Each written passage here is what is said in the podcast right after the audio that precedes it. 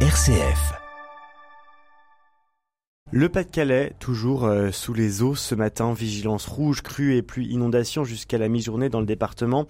Les établissements scolaires sont fermés dans 200 communes du Pas-de-Calais. 700 personnels de la sécurité civile sont dépêchés sur place. Les habitants se réveillent après une nuit compliquée. Difficile encore de connaître l'étendue des dégâts réels, mais il y a tout un secteur de professionnels, tout un secteur professionnel qui se réveille une nouvelle fois dans l'angoisse, Grégoire Gindre. Oui, Pierre Hugues, focus ce matin sur le monde agricole. Le secteur est touché de plein fouet par les événements climatiques extrêmes qui touchent le pays depuis un peu plus d'une semaine maintenant. D'abord, la semaine dernière, dans l'ouest de la France, la tempête Kiaran a soufflé plusieurs habitations en Normandie ou en Bretagne. On en a parlé ici sur notre antenne, mais les infrastructures agricoles sont aussi tombées comme des châteaux de cartes. Écoutez le témoignage de Sandrine Gavron à Plougastel. Les bourrasques de vent ont détruit ces tunnels de serre et aujourd'hui elle se trouve bien démunie. On a perdu 80% de la culture d'hiver. Si dans trois semaines j'ai pas de matériel euh, pour euh, remettre euh, ma culture en route, je n'aurai pas de production pour le printemps.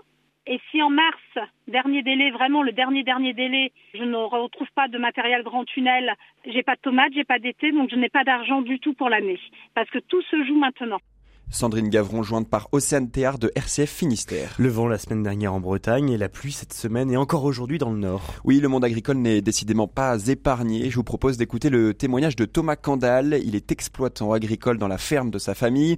C'est dans la commune de Brexan-Enoch dans le Pas-de-Calais. Il a assisté impuissant à la montée des eaux cette semaine. Mon exploitation a été très, très durement touchée. Tous les bâtiments d'élevage ont été inondés certains euh, de manière euh, plus importante que d'autres, mais le bâtiment principal des vaches avait jusqu'à un mètre d'eau de profondeur et on a dû sortir euh, tous les animaux en catastrophe dans les pâtures alentours parce qu'on craignait vraiment pour leur vie tout simplement. Il y avait vraiment des risques de noyade s'ils restaient dans leur bâtiment. Dans un premier temps, la, la priorité a été de les sauver une fois l'évacuation effectuée, on a pu commencer à seulement euh, retirer le fumier qui était dans les tables gorgées d'eau et euh, ensuite seulement pouvoir pomper l'eau qui était arrivée euh, dans les bâtiments. Et alors que la pluie continue ce matin de tomber dans le Pas-de-Calais, connaît-on l'étendue des dégâts? Non, à l'heure actuelle, c'est encore un peu tôt pour le dire. Il faut déjà attendre que les pluies torrentielles de cette nuit se calment. C'est prévu pour la mi-journée. Hier, c'était déjà compliqué pour le producteur Thomas Candel d'apprécier l'ampleur du sinistre. Et oui, au-delà du matériel ou des culture décimée, le constat très visible, il y a toutes les conséquences à long terme. C'est quelque chose qu'on peut pas forcément euh, quantifier précisément euh, à l'heure actuelle, parce qu'il y a des soucis sanitaires qui vont apparaître. Hein. J'ai déjà quelques cas sur des vaches qui ont des maladies de lait qu'elles ont attrapées justement au pire moment de l'inondation quand euh, leur mamelle touchait l'eau. Donc il y a eu un contact avec le sphincter par lequel le lait s'écoule et ça a contaminé l'intérieur de leur mamelle. Après, il y a aussi le fait qu'elle soit à l'humidité, des problèmes de boiterie qui apparaissent. Là, j'ai deux vaches qui sont déjà touchées par cette maladie-là. Et c'est le fait d'être toujours en contact de, de l'humidité au niveau des sabots, quoi, qui fait qu'elles attrapent ça. J'ai perdu également un petit veau qui avait deux semaines parce qu'il a passé trop de temps à l'humidité et il était fragile euh, d'avance et ça lui a été fatal.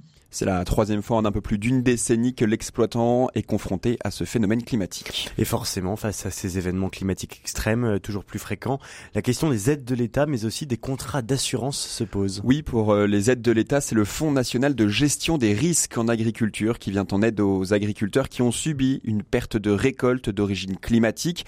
Pour obtenir cette indemnisation, il faut remplir les conditions d'éligibilité et parmi elles, la commune rattachée à l'exploitation doit être placée sous le régime de calamité agricole. Mais parfois, les détails, les, les délais de prise en charge des dossiers s'allongent, problème éternel de l'administration. C'est ce que dénonce André Sergent, président de la Chambre régionale d'agriculture de Bretagne pour moi, il faudra être pragmatique, c'est-à-dire qu'aujourd'hui, en plus, avec des outils tels qu'on a, c'est-à-dire des prises de photos euh, très claires qui démontrent des dégâts ici ou là, derrière, il faudra donner la possibilité aux agriculteurs qui peuvent le faire, de pouvoir réparer très rapidement. Par contre, avant qu'ils engagent ces euh, frais, il faudra quand même leur donner des garanties, entre guillemets, quelque part, d'indemnisation. Et pour ça, si on reste à attendre des experts divers et variés pour venir mesurer, contrôler et puis ensuite estimer, euh, je pense que dans deux mois on y est encore et c'est tout simplement pas possible parce qu'en plus on est en début novembre et c'est l'hiver qui est devant nous et c'est pour ça qu'il faut de suite réparer nos dégâts là dans les semaines qui viennent. Des indemnisations de l'État, Grégoire, qui mettent du temps, et les assurances. Plus efficaces, certes, mais forcément plus chères, en particulier depuis que ces phénomènes extrêmes sont observés de plus en plus régulièrement.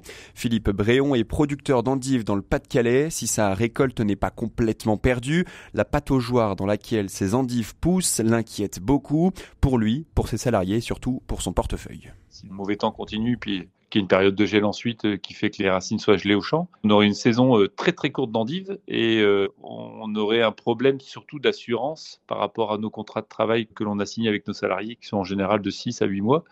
Si on n'a plus de travail à leur fournir, ça peut poser problème. Nos salariés, on a un contrat avec eux, donc il faut continuer à les payer coûte que coûte. Qu'on fasse les heures ou qu'on les fasse pas, il faudra payer les heures. Nos investissements, qu'on rentabilise nos exploitations ou pas, il faudra quand même qu'on rembourse nos emprunts.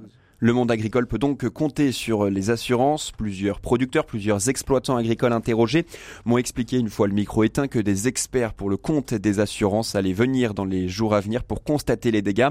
Et si vous êtes agriculteur, que vous êtes actuellement touché par des crues ou que vous avez été touché ou même que vous êtes situé sur une zone à risque, Jérôme Verrier, expert en assurance dans les Hauts-de-France, donne les bons conseils pour être bien assuré commencer par bien appréhender les dégâts euh, qu'on a qu'on a subis. Les gens souvent se précipitent pour euh, pour déclarer euh, leur sinistre auprès de leur assurance.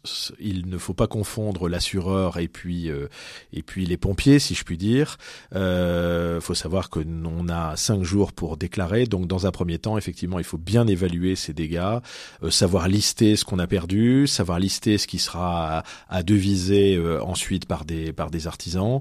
Euh, voilà, c'est dans ce sens-là que je, l'entends, pour ensuite passer dans une phase où on fera une évaluation, euh, l'évaluation quantitative, enfin en euros, euh, sonnant et trébuchant. Jérôme Verrier, expert en assurance dans les Hauts-de-France, au micro de Martin Pinguet dans le Nord, et j'en profite pour saluer et remercier toutes les radios locales de l'Ouest et du Nord qui ont permis de monter ce dossier.